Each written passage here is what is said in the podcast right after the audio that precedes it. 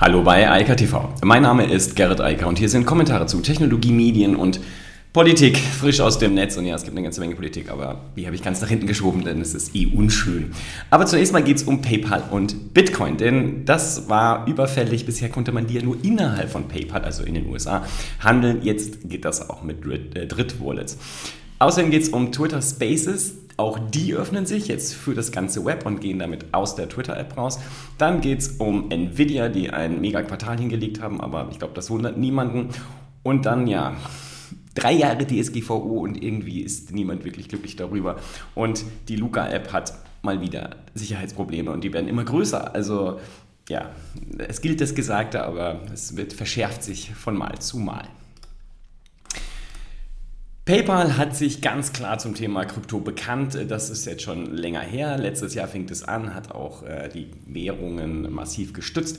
Und bisher ging das aber nur innerhalb der PayPal-App. Also alle Abrechnungen nach außen liefen mit Fiat, also mit klassischem US-Dollar-Geld und ähm, langsam dann auch weltweit mit anderen Währungen. Aber man konnte keine Bitcoin überweisen. Also aus der PayPal Wallet konnte man keine Bitcoin nach außen verschieben und auch die anderen Währungen nicht, die unterstützt werden. Genau das hat sich jetzt geändert oder ändert sich jetzt gerade.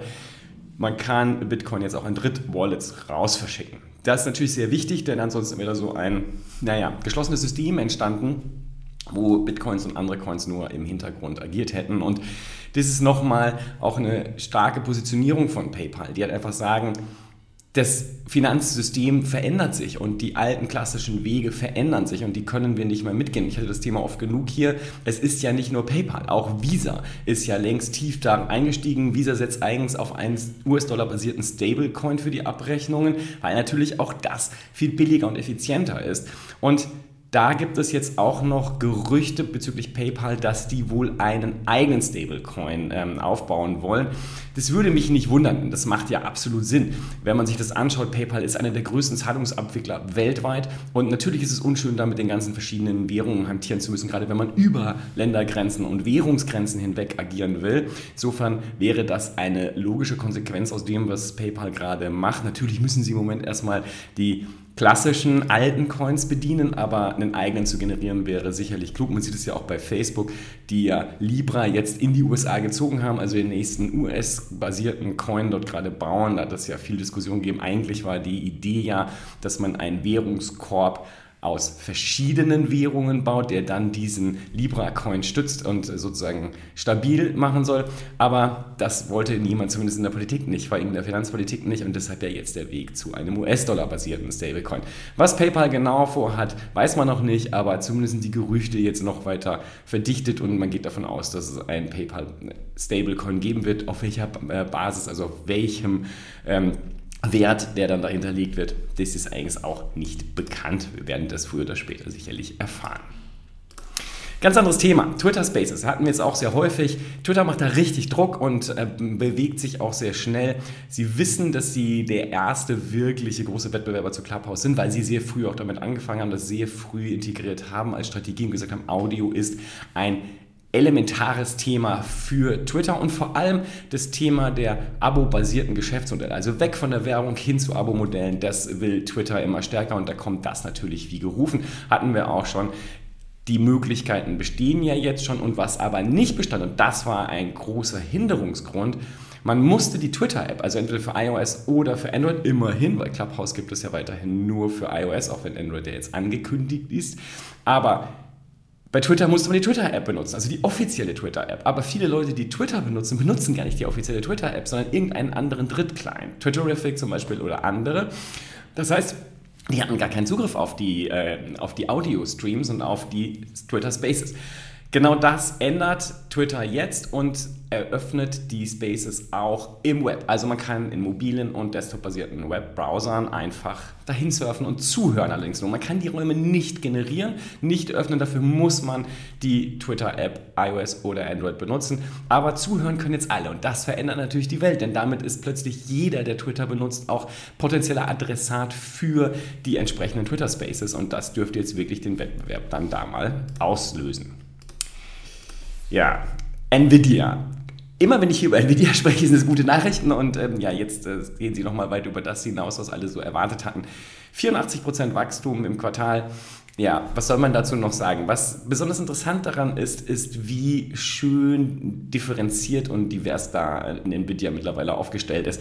Denn für die meisten Leute ist Nvidia halt ein Grafikkartenhersteller, aber die Zeiten sind lang vorbei. Ähm, Nvidia ist einfach ein großer Prozessorhersteller und vor allem halt natürlich noch im Grafikbereich, aber damit natürlich auch im Kryptobereich und vor allem im Gaming-Bereich. Und Nvidia setzt ja nicht nur darauf, Grafikkarten zu verkaufen, sondern vor allem auf Cloud Gaming. Und das funktioniert auch sehr gut. Und sie setzen auch auf allerlei Datencenter, also Cloud-basierte Lösungen auch für die Industrie. Und in allen Bereichen wächst Nvidia sehr, sehr schnell. Der Gaming-Bereich hat sogar über 100% zugelegt, aber wie gesagt, über alle äh, Geschäftsbereiche hinweg gibt es ein Wachstum von 84%. Das hatte niemand erwartet an der Wall Street. Man hat jetzt noch mit guten Zahlen gerechnet, aber das ist dann doch nochmal eine ganz andere Nummer. Ähm, ja, aber wie gesagt, es ist nicht verwunderlich. Nvidia sitzt auf allen großen Trends, die im Moment laufen.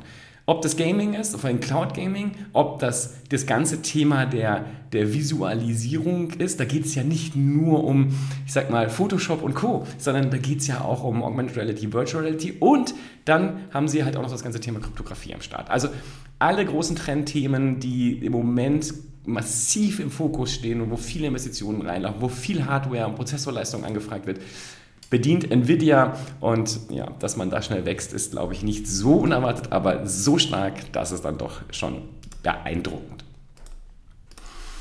Ja, die unschönen Themen. Wahrscheinlich werde ich da am meisten drüber reden, obwohl ich es nicht will. DSGVO. Ich versuche es mal kurz zu machen. Ich glaube, das, was ich vor einem Jahr gesagt habe zum Zweijährigen der DSGVO, ist immer noch eins zu eins übernehmbar. Das kann man sich nochmal anhören.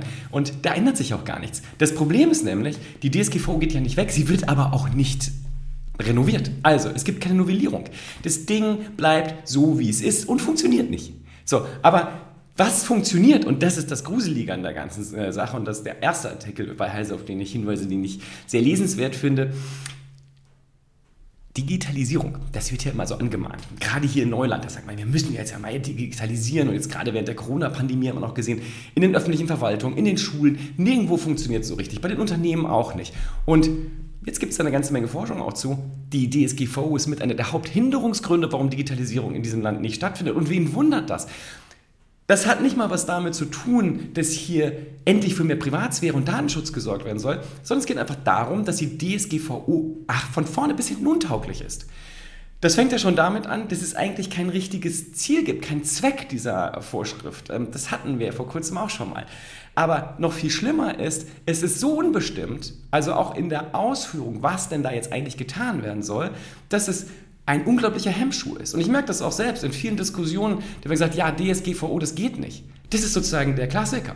Und die meisten Leute wissen gar nicht, was die DSGVO da eigentlich macht und meint und irgendwas tut, aber sie verhindert, dass Sachen gemacht werden, weil Leute Angst haben, weil halt das, dieses Potenzial und die Bedrohung mit diesen enorm hohen Schadensersatzforderungen, ähm, das ist so groß, dass die Unternehmen sagen, mache ich nicht. Und in den Behörden sieht es dann natürlich noch viel schlimmer aus, weil die sagen, um Gottes Willen, äh, das kann ich ja gar nicht verantworten. Damit ist das Thema durch. Digitalisierung in Deutschland wird gebremst durch die DSGVO. Und das hat nochmal nichts damit zu tun. Ich bin, alle, die hier zuhören, wissen das, ein großer Fan von Privatsphäre, Datenschutz und ähnlichem. Und ich sage ja auch immer wieder, auf den Staat kann man sich gar nicht verlassen. Wir müssen sozusagen das in die eigene Hand nehmen, jeder für sich und die Unternehmen für sich etc. Aber dieses Ding hier sorgt dafür, dass Investitionen zurückgestellt werden, obwohl Investitionen unglaublich dringend erforderlich wären. Das müsste auch jetzt in den letzten 14 Monaten jeder verstanden haben. Aber das Ding macht halt Angst und es müsste dringend renoviert werden. Von Anfang an habe ich gesagt, das Allerwichtigste wäre, kleine und Kleinstunternehmen erstmal da rauszunehmen und die nicht mehr zu bedrohen mit solchen äh, Bußen, Geldbußen. Das geht halt einfach nicht. Und das sorgt dafür, dass die komplett paralysiert sind teilweise und sich gar nicht mehr bewegen, was eine Katastrophe ist. Gerade in der Zeit, in der sie sich bewegen müssten, tun sie nichts, weil sie Angst haben. Und Angst bekanntermaßen kein guter Berater. Noch viel bitterer, und das ist dann sozusagen der zweite Teil, sehr schöne Artikel auch nochmal. Das Pferd wird langsam totgeritten, ist das Zitat und die Überschrift. Das ist auch wahr.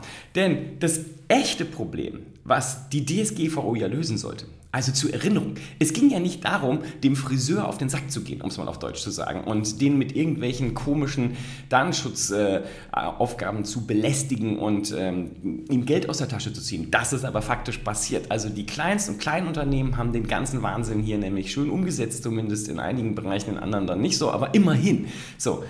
Aber eigentlich war das Ziel ja ein ganz anderes. Die Idee, die angebliche von GDPR, das ist eine europäische äh, Regelung, und der deutschen DSGVO, das war ja, dass man die großen Konzerne damit einhegen wollte und dafür mehr Datenschutz, Privatsphäre sorgen wollte. Also insbesondere bei Google, bei Facebook, bei Amazon und Co. Und die Wahrheit ist, und das war auch sofort klar, also zumindest allen, die sich da ein bisschen mit beschäftigt haben, gesagt, das Gegenteil wird eintreten. Und mittlerweile, also jetzt drei Jahre später, weiß man, das Gegenteil ist eingetreten.